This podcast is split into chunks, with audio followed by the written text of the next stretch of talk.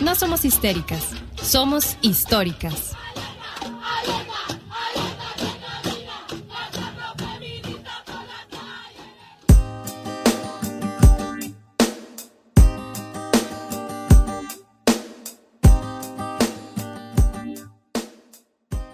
Pues sí, para hablar un poco sobre hoy, pues hicimos un recapitulado la semana pasada hablando sobre los mitos de la productividad o el sentirse productivo, productiva eh, durante estos tiempos de cuarentena. Entonces, pues hoy vamos a hablar sobre eso otra vez, vamos a hacer como una segunda parte, recapitulando algunas preguntas que teníamos y algunos comentarios que nos han hecho, eh, bueno, que nos hicieron las personas que querían participar. Pues no sé si K quiere continuar.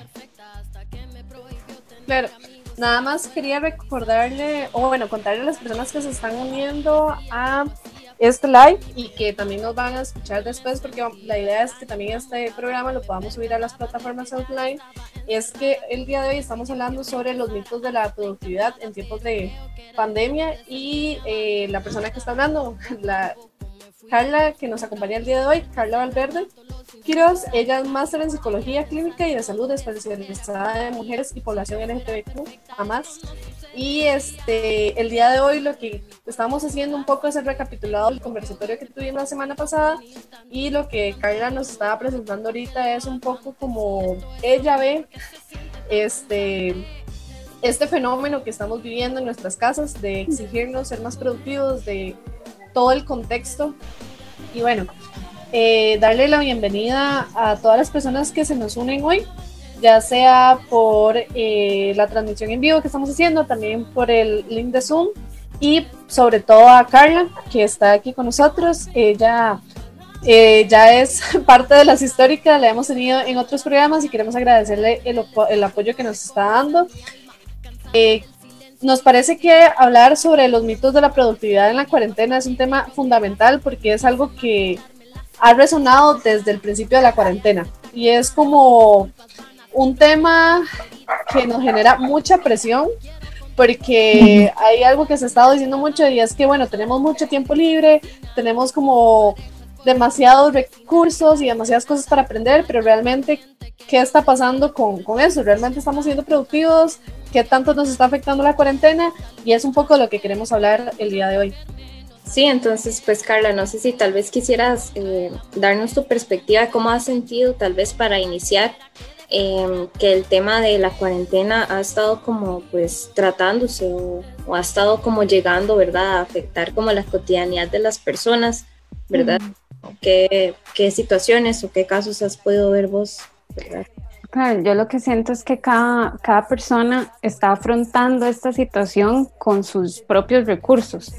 ¿verdad? A la, a la forma en como, como, como mejor lo pueden hacer.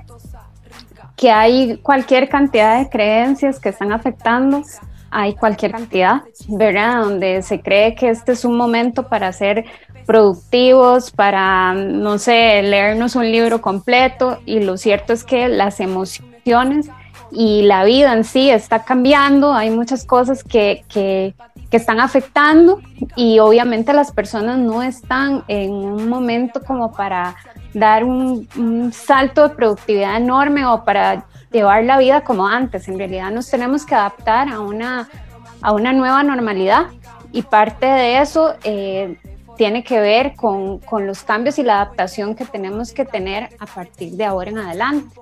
Entonces, no podemos pensar en ser los mismos o las mismas de hace unos meses en un contexto totalmente distinto. Y bueno, básicamente por eso el día de hoy queremos como hablar sobre este tema. Consideramos que hay muchos mitos y contradicciones que hay con la idea de la productividad. Este, también creemos que bajar el ritmo o de alguna forma que nos encontremos en la casa y que tengamos muchos recursos para aprender, muchos recursos para continuar con nuestra vida normal, nos han obligado a nosotras mismas y a nosotros mismos a creer que nuestras dinámicas no han cambiado, sino que más bien ahora tenemos mayores facilidades para eh, ser mejores personas, para sacar un curso, una especialización, un webinar y realmente como ¿qué impacto está teniendo eso en la sociedad? Porque no solo tenemos la presión de que estamos en medio de un contexto de pandemia, de todo este virus, sino que también está esta presión social que nos dice, haga algo usted también. Si usted está en la casa y tal vez no puede como salvar a las personas porque no sos médico, no sos farma, no, no sos eh, farmacéutico, mm. este, enfermera. Este, pero haga algo en su casa, apórtele algo a la sociedad y creo que esa es una de las cosas que nos ha generado más conflicto, que estamos en un conflicto este, de salud, un conflicto social, un conflicto económico y lo que nosotros podemos aportarle a la sociedad es quedarnos en la casa. Exacto productividad igual a bienestar, ¿verdad? Ese es el cuestionamiento. Siempre nos, han dicho que ser productivo es sinónimo de, de, estar bien, entre más productivos somos mejores dentro de la sociedad, somos agentes activos. Lo cierto es que la productividad está asociado o está relacionado con una exigencia. Nosotros nos exigimos alcanzar una meta y muchas veces no nos preguntamos bajo qué circunstancias estamos, entonces, la productividad se vuelve como un mecanismo de defensa en muchos casos, ¿verdad? En donde lo, tomamos el ser productivos para negar la realidad que estamos viviendo. Entonces no nos preguntamos cómo nos estamos sintiendo en realidad. Ahora, esto se fundamenta muchísimo en una creencia que está muy difundida culturalmente y es el hecho de querer es poder o poder es querer, ¿verdad? Entonces, pero ¿qué pasa si yo quiero y no tengo, ok, el, el, querer tiene que ver con la energía que yo le pongo al hecho de querer alcanzar una meta y el poder son los recursos que, con los cuales yo cuento. Pero yo me pregunto, o sea, ¿qué pasa si yo quiero alcanzar esa meta, pero no tengo los recursos? O si tengo los recursos y no, no quiero, en estos momentos no me siento con ganas de hacer absolutamente nada. O sea, son dos realidades totalmente distintas.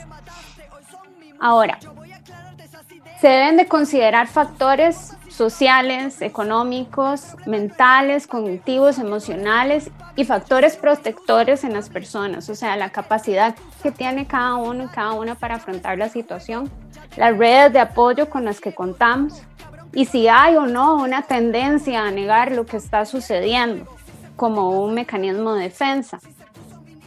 Desgraciadamente la productividad se fundamenta en exigencias y en creencias como esta que, vimos ahora, ¿verdad? De que querer es poder. Entonces, eh, muchas veces esto obstaculiza que nosotros analicemos estas diferencias desde los factores sociales, económicos y psicológicos en los cuales se encuentra cada persona. Cada persona es un mundo.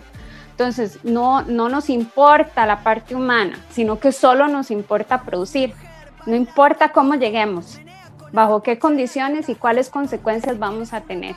Lo importante es tener un producto y producir y producir y producir, pero nunca nos tomamos el tiempo para preguntarnos cómo me siento haciendo esto y si realmente tiene un impacto en mi vida positivo. ¿Qué? Lo cierto es que en el contexto actual, yo hice como un recuento de qué es lo que, lo que, lo que he observado ahorita en consulta. Bueno, estamos en una pandemia, estamos en cuarentena, metidos y metidas en nuestras casas, donde muchas veces las relaciones familiares, las relaciones de pareja no son lo mejor, hay muchísimos conflictos. Sumado a eso, noticias que nos abruman, que están, eh, nos provocan muchísima ansiedad asociadas a pérdidas, bueno, pérdidas humanas, perdemos la confianza, perdemos el sentido de seguridad, de autonomía, hemos perdido las relaciones interpersonales, no de forma virtual, pero a lo que estábamos acostumbrados y acostumbradas de vernos, reunirnos, tomarnos un café, darnos la mano, abrazarnos. Hay un aumento del, empleo, del desempleo y del subempleo. Hay, tenemos, hay un riesgo ¿verdad? De ser infectados y de infectar a otras personas. por ende hay un contexto de muchísima incertidumbre en todo, en, en muchísimos aspectos, un aumento en el índice de pobreza, puede ser que ahorita no lo veamos, pero a futuro esto se va a visualizar. Un aumento en desigualdades sociales, en grupos vulnerables, principalmente en mujeres y en personas migrantes. Entonces, aparte de eso, tenemos un contexto en donde se nos exigen adaptaciones laborales y educativas, ¿verdad? Donde no, no solo hay que considerar la capacidad de afrontamiento de habilidades, sino los recursos con los cuales se encuentra esa persona o tiene esa persona para poder acceder a la educación en estos momentos y al teletrabajo. Entonces, se exige conectividad, se exige ser ágil, se exige ser flexible, tener una interacción virtual, el sistema en sí, el sistema capitalista económico es selectivo, ¿verdad? Esto es como la ley de la selva, el que no tiene las habilidades simplemente no, no tiene el, el, el, acceso.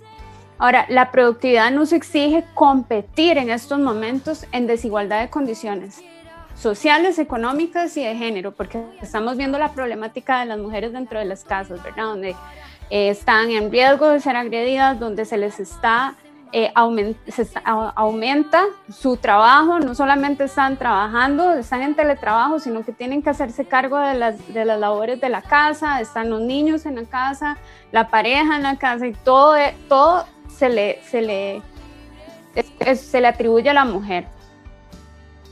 Ahora, entonces la pregunta es, en este contexto, ¿cómo sentirse autorrealizado y cómo sentirse productivo en medio de un contexto de pandemia? Que está poniendo en riesgo la salud y las necesidades básicas de todas las personas del mundo, porque no solamente es acá. Entonces tenemos que entender que este es un momento de crisis y de estrés que nos está provocando muchísima desorganización y por ende nos hace sentir incapaces de enfrentar esta situación Ahora, no quiere decir que los recursos con los cuales nosotros contábamos antes de la pandemia se van a perder, solamente se bloquean.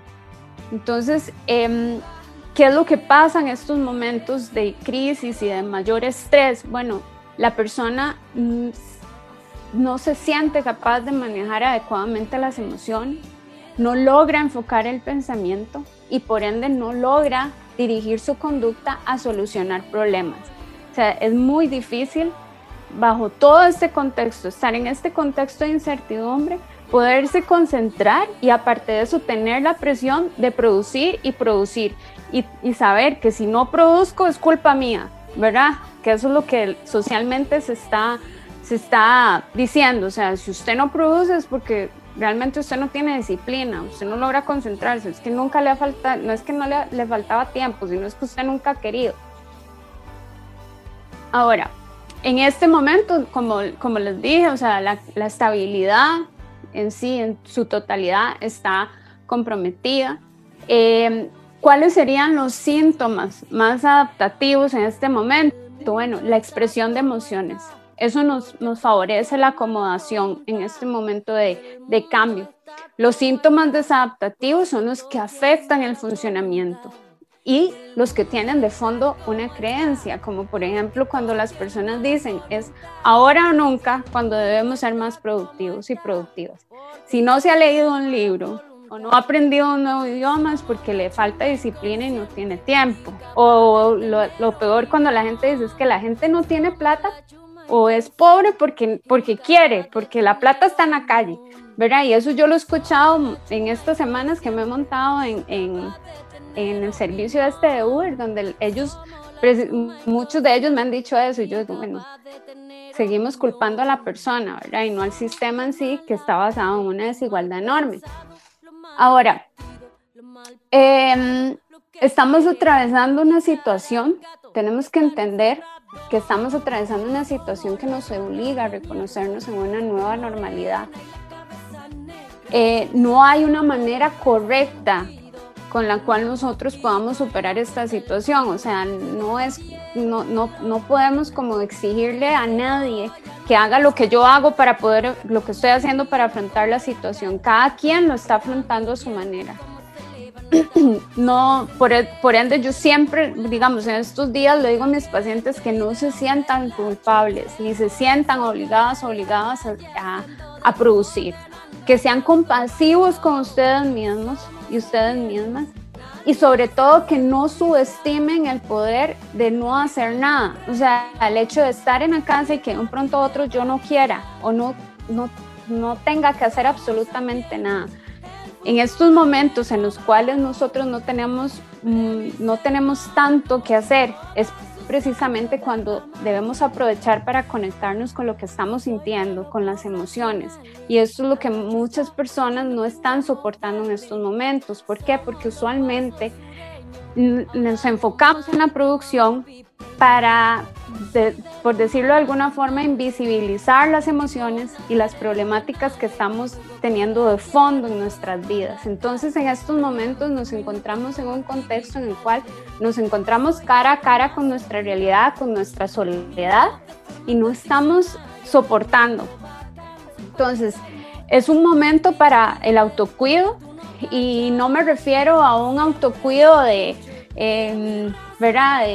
vaya y, haga ejercicio, no, no, me refiero a un autocuido de expresión de emociones, donde tengamos un espacio dentro de la casa para poder hablar de lo que se está sintiendo. Y es válido si me siento enojada, si me siento triste, si siento miedo. Me hace mucha gracia porque desde que llegó la pandemia aquí a Costa Rica he visto mucha gente que dice, no sienta miedo, no sienta miedo. O sea, ¿cómo no vamos a sentir miedo si el miedo es una emoción que tiene como función el protegernos?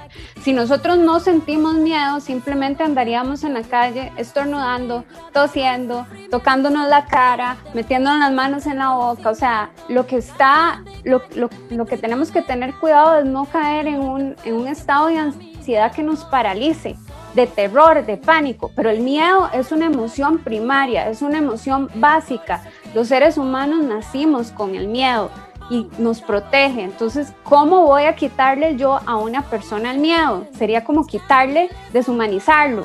No sienta, ¿verdad? Que eso es lo que normalmente nos dice la sociedad. No sienta miedo, no sienta tristeza, siempre siéntase feliz y ande con una sonrisa, porque eso es lo que vende, ¿verdad? Entonces, en estos momentos no, no, no nos podemos, no podemos pensar en andar todo el tiempo con una sonrisa. Si queremos estar tristes, si tenemos la necesidad de expresar eso, expresen. Hagan actividades que les permitan no solo ser productivas ni productivas, sino crecer desde una perspectiva humana. O sea, no algo que eh, me leí un libro completo. Bueno, ¿y eso qué? ¿Qué me trae? Bueno, sí, aprendí, pero bueno, ¿qué? ¿Qué más? ¿Verdad? O sea, traten como de elegir actividades que las llenen como, se, como, como, como persona dentro de su casa o inclusive dentro de la comunidad. Creo que la pandemia nos está enfrentando a, a esto, a, a, la a, que somos seres que vivimos en comunidad y que nos necesitamos unos a, las, unos a los otros. Eso sería lo que les tenía preparado, ¿verdad? Eh, no sé si ustedes quieren eh, preguntar algo más. No quise hacer algo como muy extenso para no... De hecho, acá me, acá me faltó algo, no sé si lo puedo agregar que algo muy importante es que no sientan culpa si en estos momentos están dispersos o dispersas y desconcentrados o desconcentradas y no logran focalizarse en una tarea.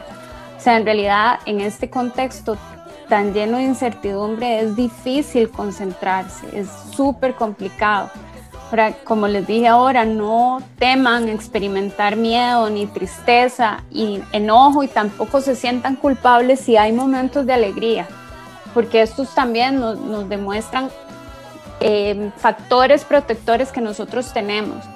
No se culpen si hay fluctuaciones de ánimo, o sea, si un día me despierto con ganas de salir a correr, y al otro día me despierto que no quiero ni siquiera levantarme de la cama. Eso es parte del cambio que estamos teniendo.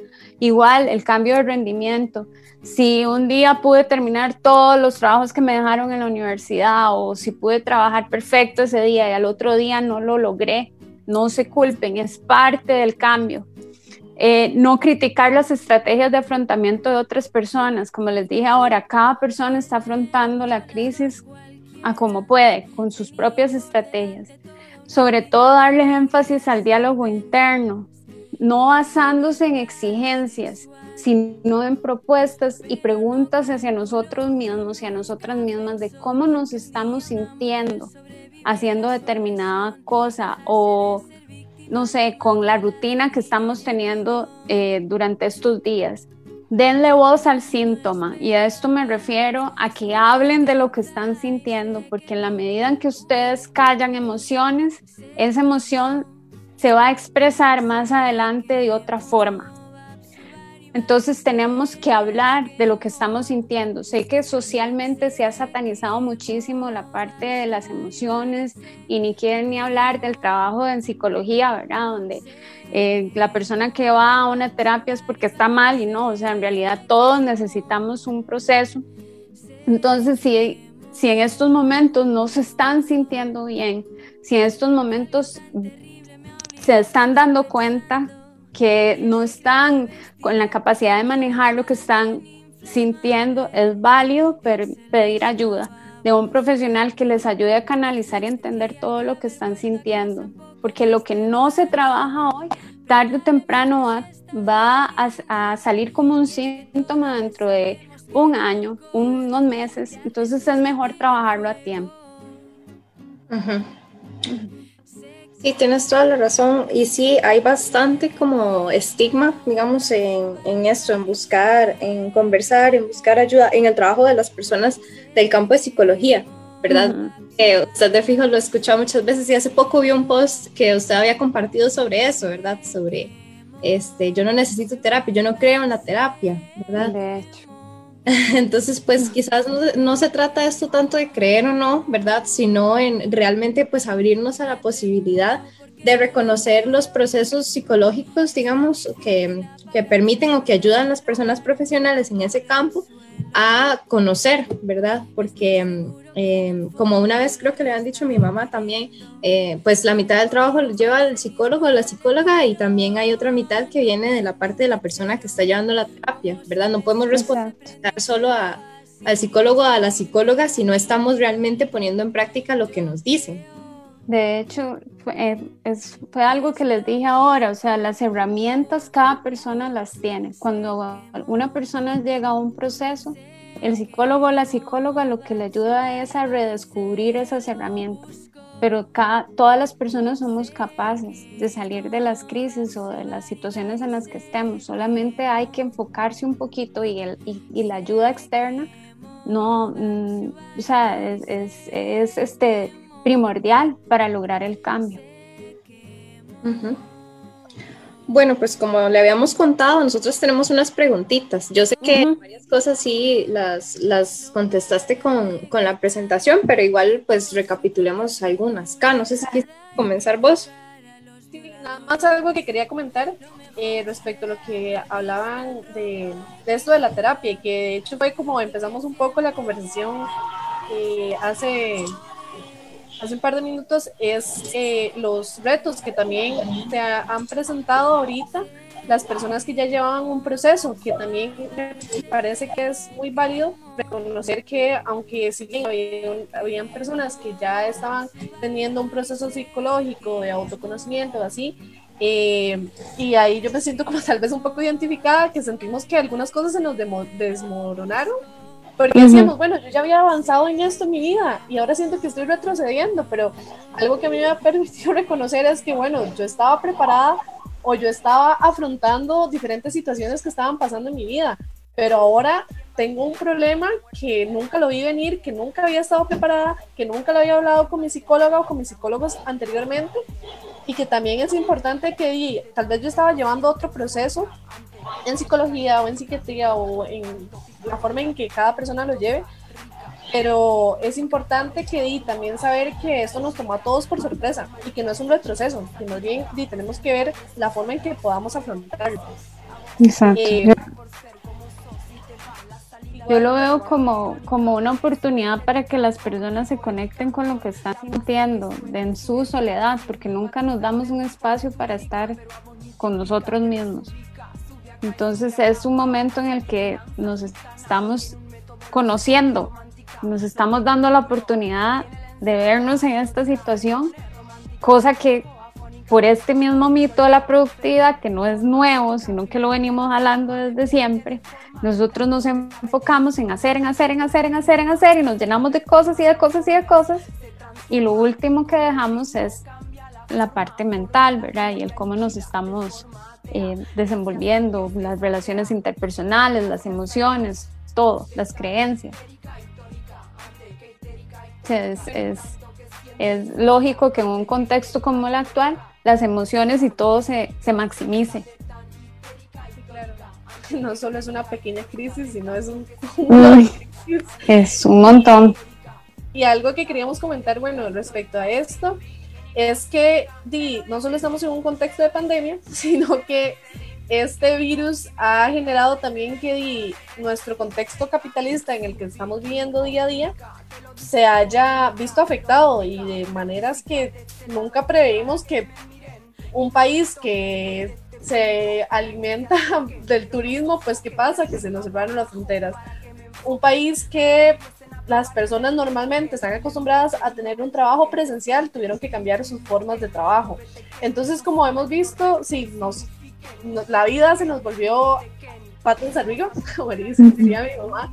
Y este, creemos que también como hay estos elementos que están detrás que nos están como afectando, aunque nosotros no lo creamos o, o, no reconozcamos que hay estos elementos que están atrás. Entonces, eh, queremos preguntarle si considera que el sistema capitalista eh, modela estas figuras de productividad y que se han llegado a asociar principalmente como a, a los entornos laborales, como ¿Cómo cree usted que se ha visto afectada a las personas que, que tienen y que están en, en, contextos laborales ahorita?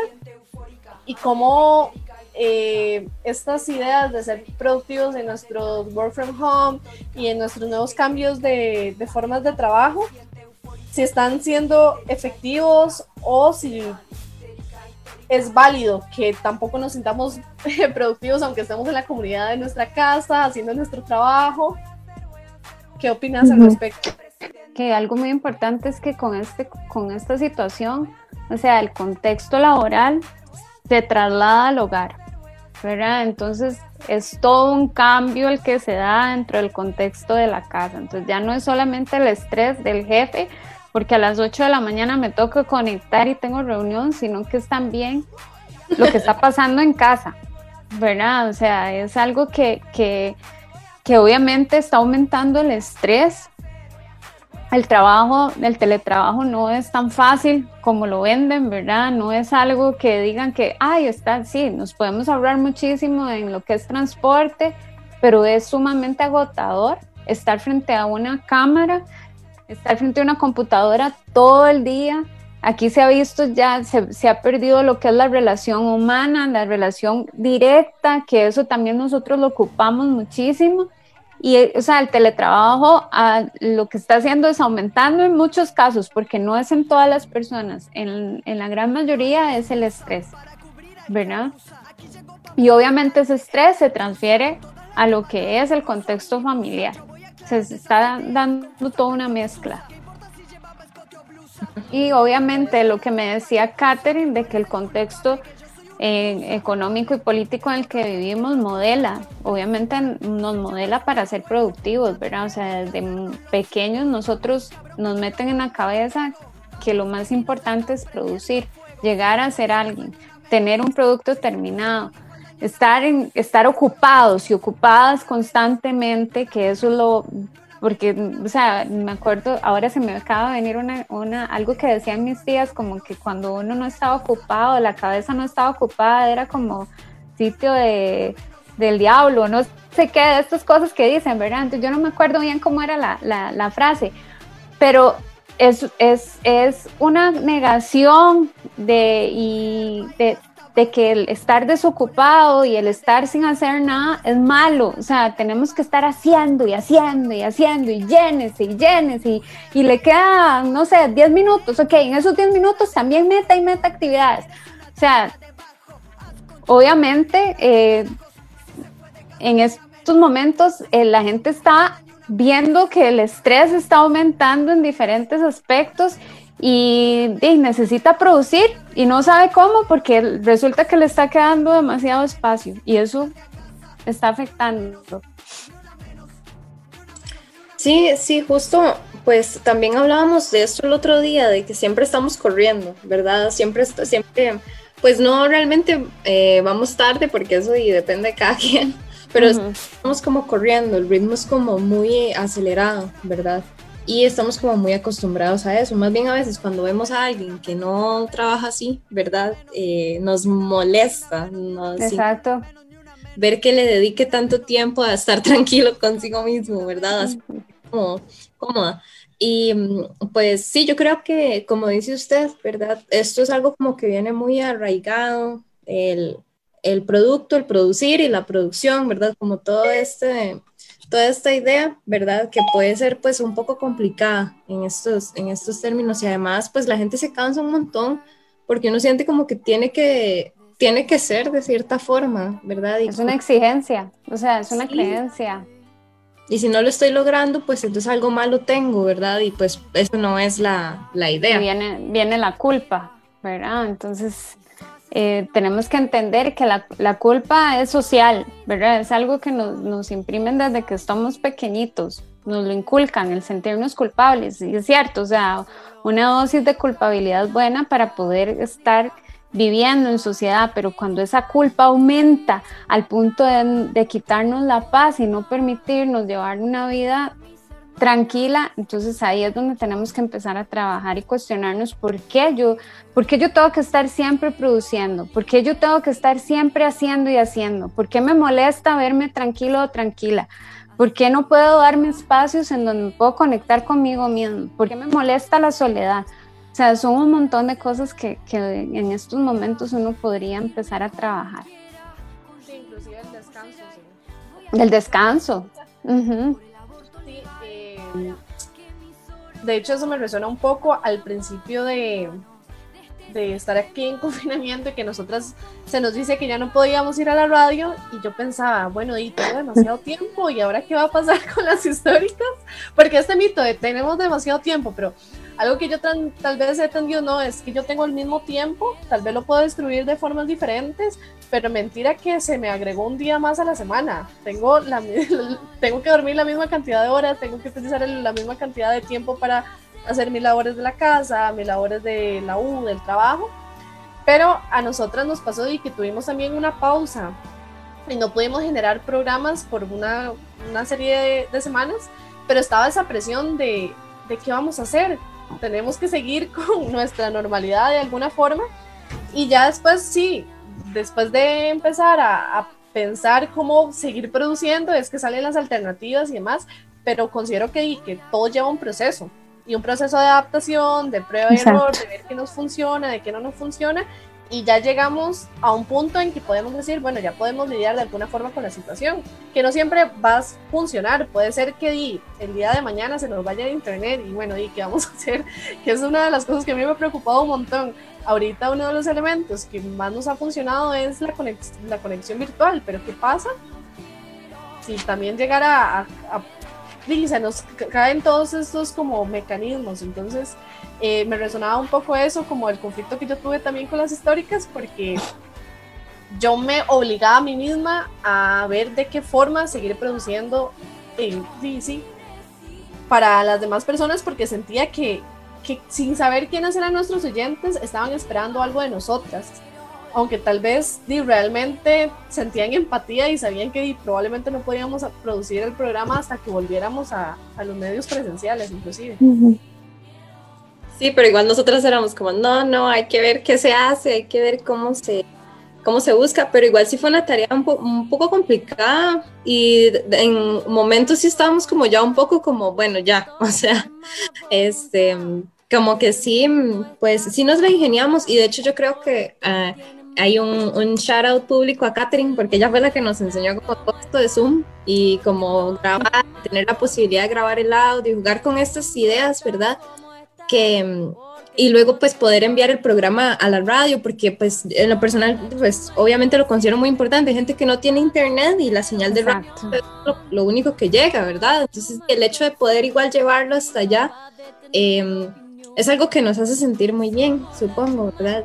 Pero a la vez a veces también nos hace cuestionarnos si, si hay algo más que podamos hacer, por ejemplo, el Facebook Live o así, ¿verdad? ¿Qué podemos hacer? ¿Qué otra cosa le agregamos para seguir eh, haciéndolo bien, ¿verdad? pero pues también está bien. Ahora, esto tiene que ver mucho con lo que es las estrategias de afrontamiento, ¿verdad? Que ustedes tuvieron los recursos para poder seguir, ¿verdad? Ahora, ¿qué pasa con las personas, como les dije ahora al inicio, donde hay ese querer, pero no tienen el poder hacerlo, ¿verdad? Donde no tienen los recursos, ningún recurso, o sea, ni internet, ni una computadora, ni nada para poder seguir produciendo o haciendo lo que ellos quieren. Entonces ahí es donde cae este mito de la productividad y las creencias, las exigencias sociales, el daño que hacen, ¿verdad? De meterle a las personas más culpa por estar, porque tras de eso está en casa, tras de eso tiene más tiempo y tras de eso no está estudiando y tras de eso no quiere trabajar y entonces tras de eso es pobre porque quiere. ¿Verdad? Como, yo digo, ¿quién nos va a volver loco en este momento? Qué difícil, sí. Bueno, creo que ya Carito se nos pudo unir ahí para saludar. Caro, hola, ¿nos escuchas? Hola, hola. Tuve así bastantes problemas hoy. Ya, ya me pude unir un poquitito, pero ahí he estado tratando de estar pendiente y llevando el hilo de todo. muchas gracias, Carla, por todo, verdad. A ustedes, más bien, muchas gracias por haberme invitado. Vieras que... Ay, perdón, disculpa, Caro. No, no, perdón. Eh, con parte de lo que, lo que estábamos hablando, bueno, lo que estaba escuchando, eh, hablábamos nosotras ahora en la tarde que, que, una de las cosas que nos parece importante y con respecto a esto que decís, que a veces el acceso no es igual para todas las personas, eh, aunque la terapia es una herramienta tan importante, ¿verdad? En estos momentos que a veces son como un poco complicados en contexto, Em, ¿Hay algún tipo de ejercicio o, tips que nos puedas compartir como para hacer llevadero, llevadero este proceso? Porque muchas personas tal vez no tienen acceso a seguir un proceso de terapia. Entonces tal vez podamos compartir por medio de acá algunos tips o algunas herramientas que podamos utilizar. Que el colegio de profesionales en psicología tiene la línea 1322 entonces, en, en, ese espacio hay 300 profesionales en psicología que están atendiendo eh, situaciones en crisis, ¿verdad? Intervención en crisis propiamente. Ya si la persona va a necesitar un proceso o algo más eh, profundo, entonces ellos mismos refieren a la persona donde un profesional. Esa es una de las alternativas que se abrió que se, que se, ¿verdad? Se, se, se, abrió en estos momentos de pandemia, es creo que es junto con la caja del Seguro Social, ¿verdad? Entonces el 1322 está como unido con todo lo que es el 911 y el INAMO y todo. Entonces ahí están dando intervención en crisis y no tienen que pagar absolutamente nada. Porque tal vez el micrófono me está fallando. Bueno, que retomar un poco lo que estábamos hablando al principio de eh, cómo también desde la psicología se están flexibilizando, se están moldeando a a las condiciones que tenemos ahorita. Tal vez no todas las personas saben que se está virtualizando también el servicio, que pueden acceder a diferentes formas de terapia. Entonces, tal vez si nos puedes hablar un poco de eso también. Que básicamente lo que los lineamientos que el colegio nos, nos pone, ¿verdad? Es que no atendamos a personas que sean de por primera vez en el proceso, que por lo menos se tenga una cita presencial, la primera, eh, y posterior a eso se pueden dar todas las citas eh, que la persona quiera de forma virtual. Esto ha sido un cambio porque antes este, no era así, ¿verdad? Entonces, em, para nosotros, bueno, les voy a hablar desde mi, desde mi experiencia porque no sé cómo han estado los demás profesionales y colegas eh, trabajando. Para mí ha sido un cambio total porque realmente em, yo me negaba a dar este tipo de terapia porque yo no, no cambio por nada lo que es la interacción, el contacto cara a cara con, mi, con mis pacientes. Sin embargo, ha funcionado, ¿verdad? Mis pacientes se han sentido, se han sentido bien. Eh, básicamente eso sería, ¿verdad? El, el, el, lineamiento que el colegio nos pone, que es este, el, el atender a una persona, inclusive que, bueno, atender a los pacientes que ya tienen tiempo con nosotros y los que son de primer ingreso, que al menos tengamos la primera sesión presencial para después continuar con las sesiones virtuales. Ah, claro. Sí, te fijo. Y entonces, Caro, eh, perdón, Carla, ¿cómo haríamos para, digamos, si la persona está interesada, entonces llama o podría también contactar, eh, no sé, por algún correo o algún contacto así virtual? Al colegio. Para, para, poder participar o para poder tener como acceso a estas, a estas cosas que usted nos menciona, solamente como por teléfono. O sea, lo del colegio sería por medio de la, de la llamada 1322 y ya en forma, de forma virtual con un profesional específico, ya es cada persona que contacte a cada profesional. No todos están dando, no todos están trabajando esta modalidad, ni tampoco todos están de forma presencial, ni todos. Eh, hay algunos que sí estamos trabajando las dos modalidades, pero todo es cuestión de ponerse en contacto con el profesional, ¿verdad? Yo creo que en estos momentos es eh, y todo el mundo tiene que flexibilizarse, irse adaptando a las circunstancias porque es algo que no, y no va a tardar un mes más, ni dos meses más. Esto va como para más de un año, de aquí a que salga la vacuna y todo lo que, lo que eso implica. Sí, de hecho, bueno, yo había, me había contado a mi cuñada que se supone que es un periodo como de dos años entre las no cuarentenas y las cuarentenas, o sea, como hay tiempo en donde nos van a dejar salir y hay tiempo donde otra vez va a ser como, bueno, ya ahora no, y así. Pues sé que proyectarlo puede ser muy abrumador, incluso pensar en ello, ¿verdad? Porque cuesta, cuesta como proyectar. Pero de ahí, pues sí hay que tomarlo en cuenta, no, no ser tan duros con, con nosotros mismas. Eh, nosotras habíamos hablado de si era posible adaptar este concepto de productividad a un contexto más emocional. Claro. Um, si podríamos pues, enfocarnos más en ser este, o en trabajar esa parte de nosotros y no en tanto en esa relación trabajo, ¿verdad? Trabajo-individuo. Exacto, o sea, es precisamente lo que les dije ahora, o sea, cuando cayó la pandemia, yo me acuerdo, yo decía, no, no, parezco coaching, decía yo, porque estaba tratando como de negar la realidad, fue como el shock, ¿verdad?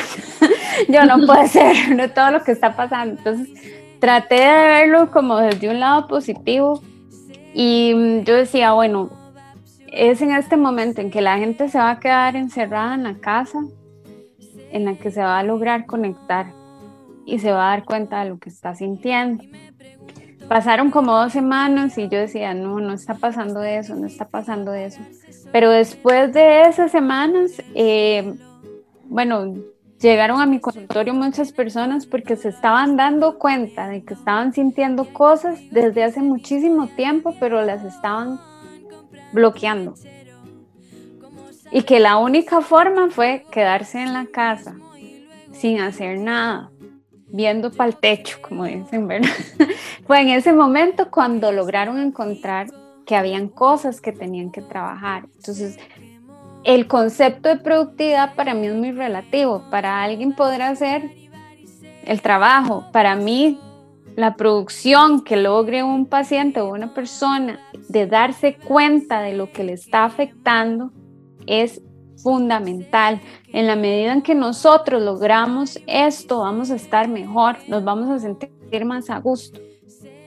Creo que es la forma en cómo se, se perciba también la pandemia, ¿verdad? O sea, hay cosas terribles que, que están pasando, yo eso no lo voy a negar, o sea, el desempleo, el subempleo, todo, ¿verdad? Y el, y el pánico de, que, de ser infectados o infectadas en cualquier momento, pero también nos está trayendo cosas positivas.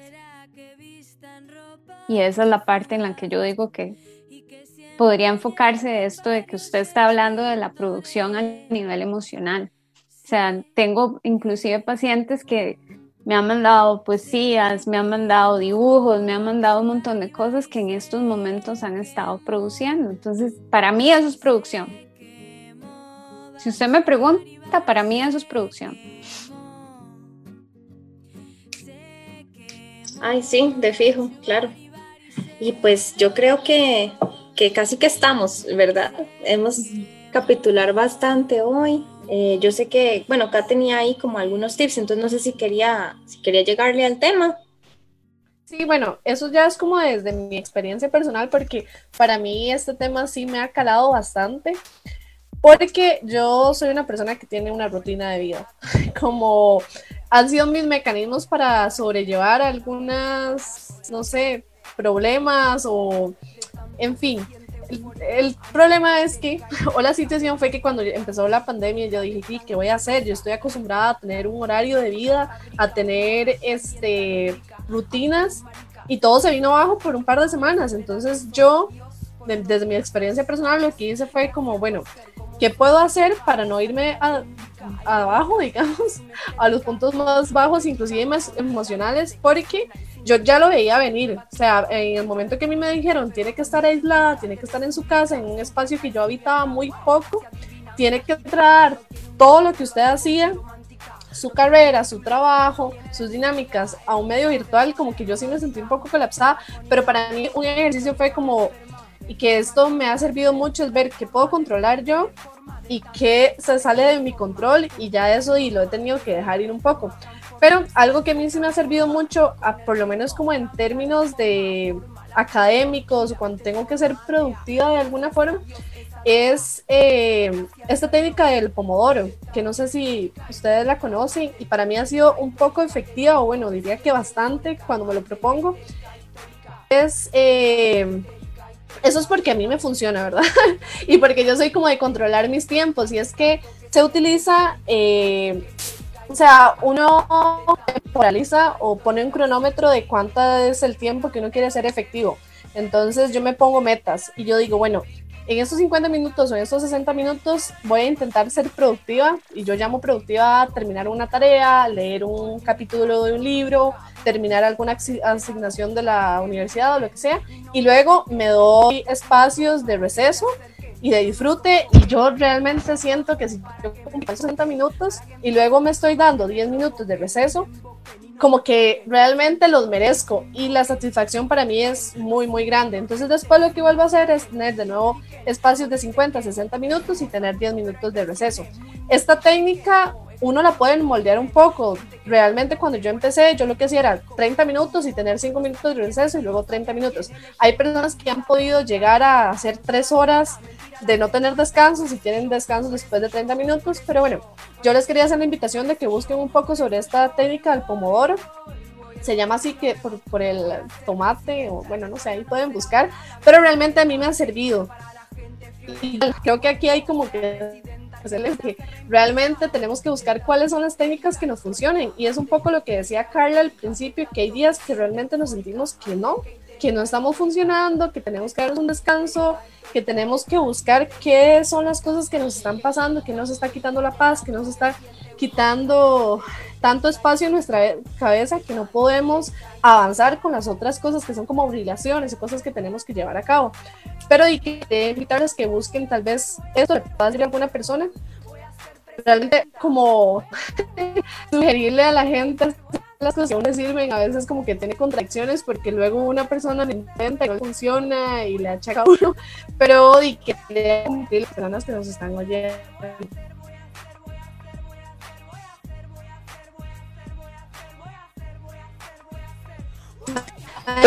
Muchas gracias. Y bueno, Carlos, un par de recomendaciones. Eh, bueno, yo también como que les traía como, como también parte de una propuesta por si en algún momento lo habían escuchado o, bueno, como parte de la propuesta que es el movimiento lento que nació en Italia como en los años 80 como, como propuesta a, la, a toda la cadena de comida rápida, ¿verdad? Impulsada. Entonces, además se expandió más allá de lo culinario y se empezó a expandir en otras formas de vida entonces propone hacer muchas cosas, o sea, ahora se habla de ciudades lentas, de crianza lenta, de lectura lenta hasta de sexo lento, ¿verdad? Cuestiones que podamos darle más tiempo eh, y disfrutarlas de, de una mejor forma. Se habla, por ejemplo, de leer un libro. A veces nos volvemos máquinas leyendo libros en lugar de disfrutar lo que estamos leyendo. Entonces, eh, propone, por ejemplo, algunas cosas que propone, como dormir más, porque nos hace optimistas, nos hace sentir bien, nos regenera la piel, nos da buen humor. Este, dejar el teléfono en casa cuando vamos a hacer un mandado, cuando vamos a dar una caminata. Em, trabajar, por ejemplo, en que podemos ir despacio, ¿verdad? Convencernos de que, de que eso es parte y bueno, así bastantes cosas. También cada vez que vamos muy deprisa, preguntarnos por qué estamos corriendo tanto, por qué vamos tan deprisa, ¿verdad? Entonces, pues nada, les dejo ahí esto del movimiento lento, que, que lo leí en, una, en un post que hizo una, una amiga, eh, precisamente cuestionando toda esa productividad y me pareció interesante traerlo acá para compartirlo con, con el programa y con las historias. Eso me encanta. Pues. feliz. Me encanta eso del movimiento lento porque sin darse cuenta la gente siempre anda deprisa, ¿verdad? Entonces muchas veces uno se queda, se conecta cuando está comiendo y uno se da cuenta que la comida se la traga. Al igual a como se traga mitos, estereotipos, un montón de cosas, nos las tragamos, no las masticamos, no las analizamos, así lo hacemos muchas veces con el alimento y con todo lo que hacemos y no lo hacemos despacio, ¿verdad? Para podernos conectar con lo que estamos viviendo en el aquí y el ahora. Y como parte de eso, yo a muchos de mis pacientes les digo, si se van a sentar a comer, trate de que cada bocado que se va a meter a la boca, lo va a masticar 20 veces. 20 veces, 20 veces lo va a masticar, ¿verdad? Porque es parte de eso, de todo, todo tenemos que hacerlo a una velocidad para poder tener un producto, pero ¿cómo fue el proceso? ¿Lo disfrutamos o no lo disfrutamos? ¿Cómo nos sentimos? Sí, así es, Carla. Y pues yo creo que quedamos con esa, con esa reflexión en mente, ¿verdad? Si estamos disfrutando o no del proceso. Hay una frase muy bonita que una vez me dijo un amigo que decía que el destino es el viaje y hace pues referencia a disfrutar, ¿verdad? Todo el camino, más allá de valorar hasta, hasta el momento en el que uno llega, ¿verdad? A ese punto que busca o a esa meta que, que planteó, sino pues disfrutar todo el aprendizaje que viene de la mano con eso. Y yo quería agradecerles a, a las tres, a, acá a Caro, a Carla, por acompañarnos. Eh, y pues no sé si igual quisiera alguna hacer alguna palabra de cierre o algo así. no te escucho nada. No se te escucha acá. Ay, ahí me escuchan. Sí. sí. De la tecnología. Eh, hacerlo así mejor así me escuchan bien. No, de mi parte nada más agradecerle a Carla nuevamente por apoyar a las históricas. Hoy justamente vi una publicación que preguntaban de, de nuevas colectivas o espacios donde las chicas o las personas podían participar y yo creo que las redes de apoyo ahorita son muy importantes. Entonces, agradecerle a Carla porque ella es parte de nuestro círculo de apoyo, siempre ha estado como muy presente en los programas y en los momentos en que hemos necesitado, solicitado pues, su apoyo, pues ahí ha estado. Eh, y agradecerle también nuevamente a las chicas por un nuevo programa. Eh, aquí vamos disfrutando el proceso. Creo que más allá de acostumbrarnos a las condiciones, es aprender de lo que hemos obtenido de, de todas estas situaciones que se nos han estado presentando. Y, y pues nada, ahí quedamos de fijo anuentes. El programa va a salir el viernes a las 8 de la mañana. Em, ya editado, ya pues con todos estos baches que nos costaron al inicio, eliminados. Este, y pues nada, para nada más para que lo sepa, Carla, y para que lo sepan las personas que nos están oyendo ahorita, eh, pronto va a salir. Y la otra semana vamos a estar igual conversando un poco sobre la pandemia, pero desde otro enfoque y para no, para no dar toda la información de una vez, sino para comentar el detalle. Y, nada, muchas gracias a las tres y a todas las personas que nos escuchan. Un abrazo y hasta luego.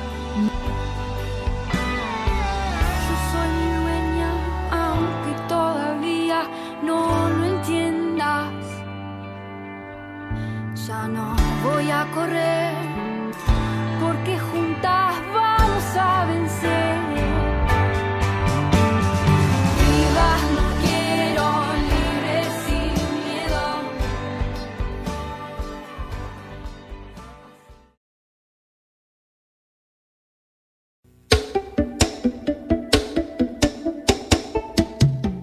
Históricas.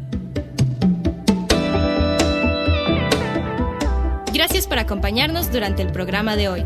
Escuchanos acá por Radio U 101.9 FM el próximo viernes a las 8 de la mañana.